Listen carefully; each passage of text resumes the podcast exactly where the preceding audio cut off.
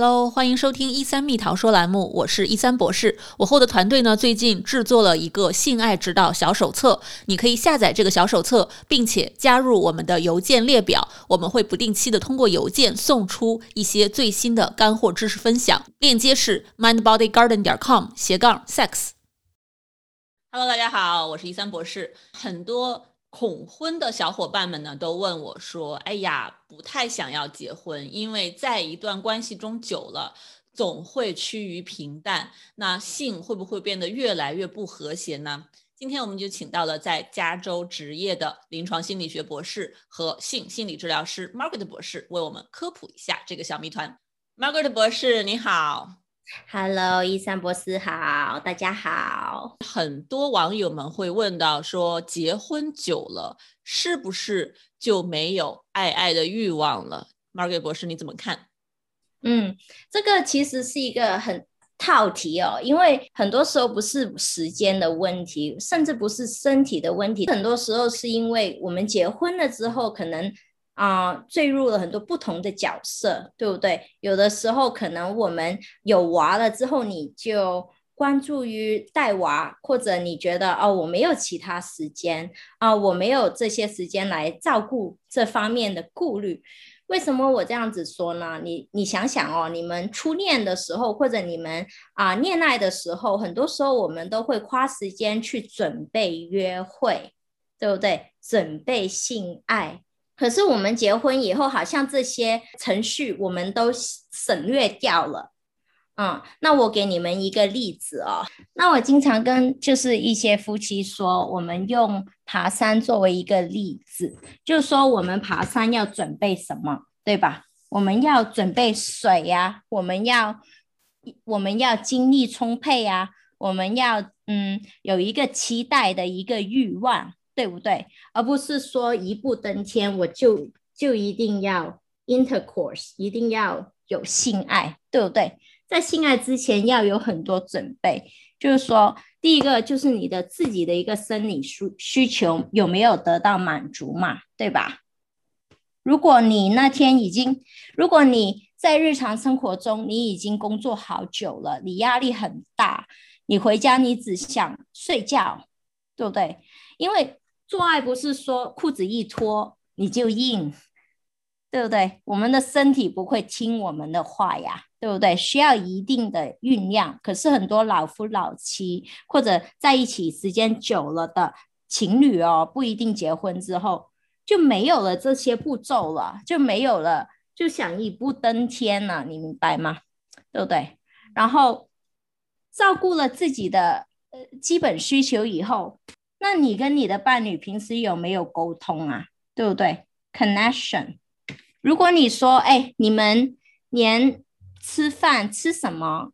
啊，会不会太咸？会不会太甜？你都同意不了，你怎么去同意啊？美好的性爱呢，或者愉悦的性爱了？所以平时的沟通很重要。那上次我们开 Clubhouse，一个听众有提到《蜗居》这部剧，其实这部剧里面有很多很好的性爱观念。有一些老夫老妻，就是那个海清还有她的老公，他们在一起好久了，可是他们还有性爱的一个欲望。对不对？因为老公会去营造，他们平时生活中会有很多小打小闹，或者他们不开心的时候，时候他们会拿出来说。那你在床上你就没有那个怨气积累在那里了。另外一个例子，就也是蜗居里面的例子哦，就是一个宋，他外遇了。为什么他外遇？很长的时间里面，他们两夫妻，他的老婆很关注于小孩的。健康小孩的上学，然后他呢还是有这个欲望在，可是上床之后，老婆想的满脑子就是孩子的成绩单，那你怎么可能有愉悦的性爱？所以平时的情感的一个链接也好重要，kiss and cuddle，就是平时你会不会搂搂抱抱啊，对不对？打拍拍大家的小屁股啊，这些都是一个 build up。对不对？所以不是说裤子脱了你就要硬，硬了就要上，我们没有这样子一步登天的，对不对？所以很多时候我们老夫老妻就是 skip 了这些很重要的步骤。嗯，所以啊，在我们的那个性爱课上，我们当然也会多说一些。今天比较短的时间，可是这个观念大家要有，对不对？就是对性爱的一个观念，不是说时间长了就没有了，而是说我们有没有花这个时间精力去营造这一个氛围、这一个环境，而让我们有愉悦的性爱。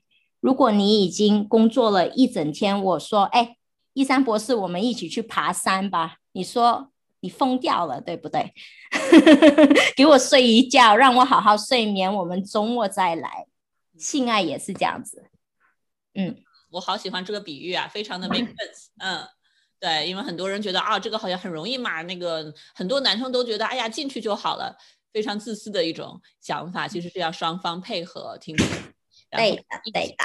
啊，有很多的前面的工作要做。嗯，那大家要是想了解更多这方面信息呢，可以去查看 Margaret 博士做的这个性爱小课程啊，就是 mindbodygarden 点 com 斜杠 course 斜杠 sex。如果你喜欢我们的节目，就点个赞吧。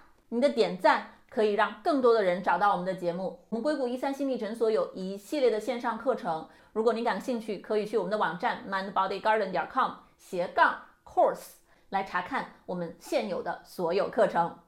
那我们今天的一三蜜桃说栏目就到这里啦，我是一三博士，非常感谢大家的喜爱和支持，我们下期再见，拜拜。